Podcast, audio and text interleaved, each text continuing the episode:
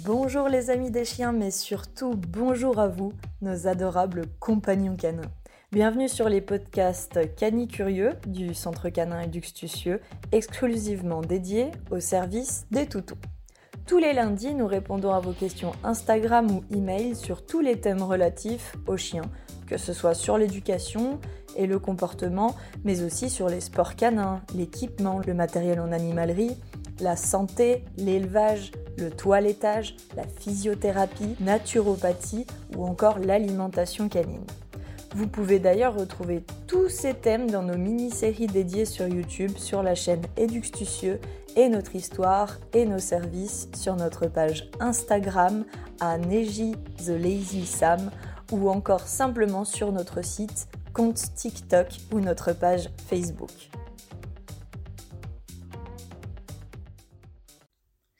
Et bonjour les amis des chiens, j'espère que vous avez passé un beau week-end.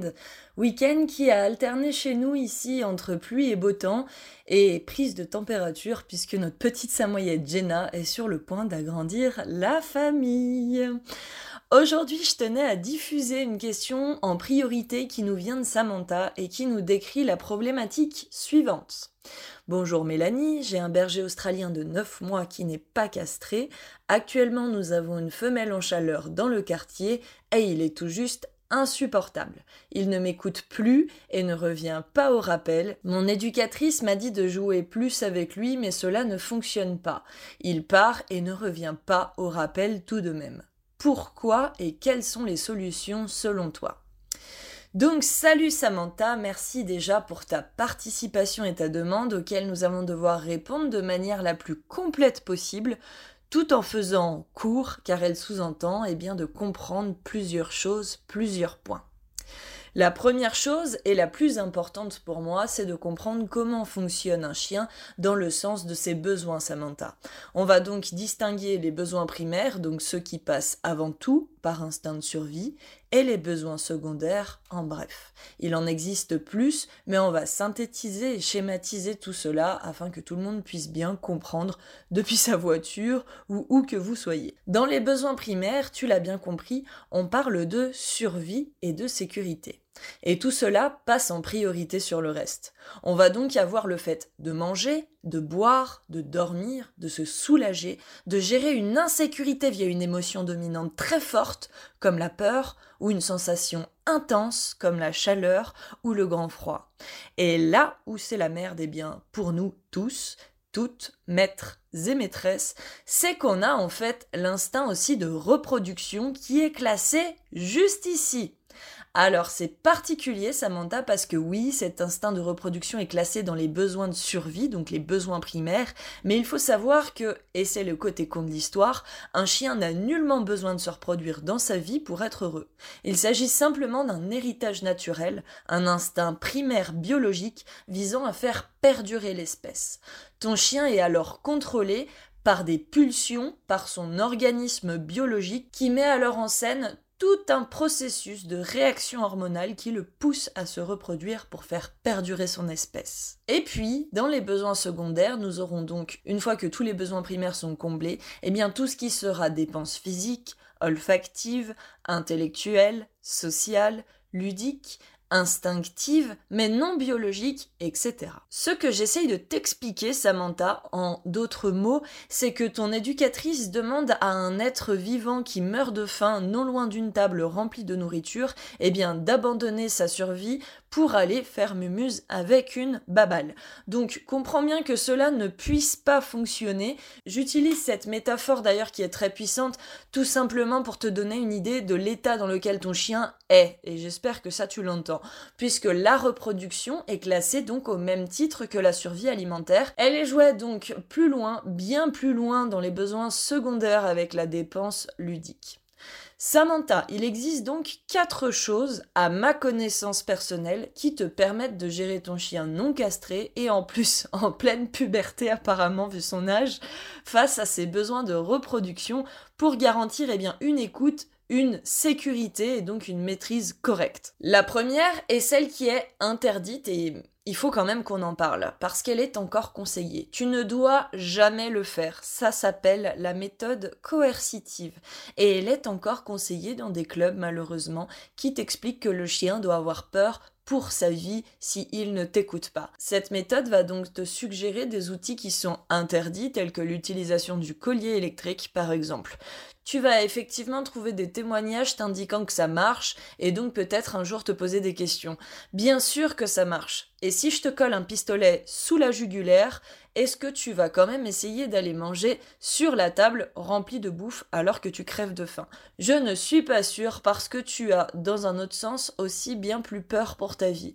Donc ça marche, mais à quel prix? Moi, en tout cas, c'est déconseillé. La seconde chose, et j'ai envie de te dire la plus simple, hein, eh bien c'est d'aller voir ton vétérinaire et de vérifier si c'est bien un souci hormonal. Et d'ailleurs, ce n'est pas vraiment un souci puisque c'est la nature.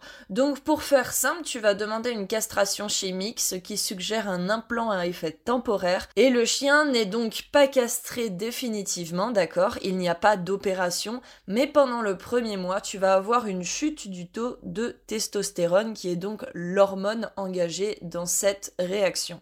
Et seulement au bout de trois semaines, un mois, tu vas pouvoir voir les effets et les comparer sur ton quotidien. Si tu constates que cela a du bon, du positif pour toi, alors bingo, tu as mis le doigt dessus, il faudrait faire un choix. Choix qui t'appartient d'ailleurs, puisque personnellement, je ne demande jamais de castration à mes clients tant que nous n'avons déjà pas constaté via la castration chimique l'influence que cela a sur le quotidien. La castration chimique sur le long terme n'est pas du tout recommandée, donc cela sera inoffensif à usage une fois, mais te servira surtout à comparer et à prendre une décision. À savoir qu'il existe aussi des médicaments pour réduire les effets, mais je ne te les conseille pas. J'aimerais t'en dire plus, mais ce serait un sujet entier car très loin à débattre et d'ailleurs avec un vétérinaire si possible. La troisième méthode s'appelle donc la méthode naturelle. Vous êtes nombreux à la connaître parce que j'en vois de plus en plus qui arrivent chez nous et qui ont utilisé auparavant cette méthode. Elle consiste en fait à faire un contrebalancier en utilisant un besoin primaire pour maîtriser le chien en contrepartie. Par exemple, ton chien veut partir se reproduire, mais il a faim. Tu le rappelles, sous principe qu'il ait accès à une partie de sa ration alimentaire, et il y a fort à parier qu'il décide de revenir puisque la faim pourrait passer avant la reproduction dans les besoins primaires. Maintenant, tu vas me dire pourquoi j'utilise le terme pourrait, puisque j'ai bien dit que cela pourrait fonctionner Eh bien parce qu'en période de fécondation, il faut savoir que les mâles ont souvent une baisse d'appétit et ne touchent pas leurs gamelles. Donc c'est une question de dosage qui sous-entendrait que ton chien a vraiment la dalle. Je tiens à préciser que je parle de ration alimentaire ici et non pas de friandises car cette dernière pourrait ne pas fonctionner puisque c'est un plus que vous lui donnez. Donc c'est de la gourmandise et non pas vraiment de la faim. À savoir que les hormones travaillent plus chez certains que chez d'autres donc essayez toujours, on ne sait jamais.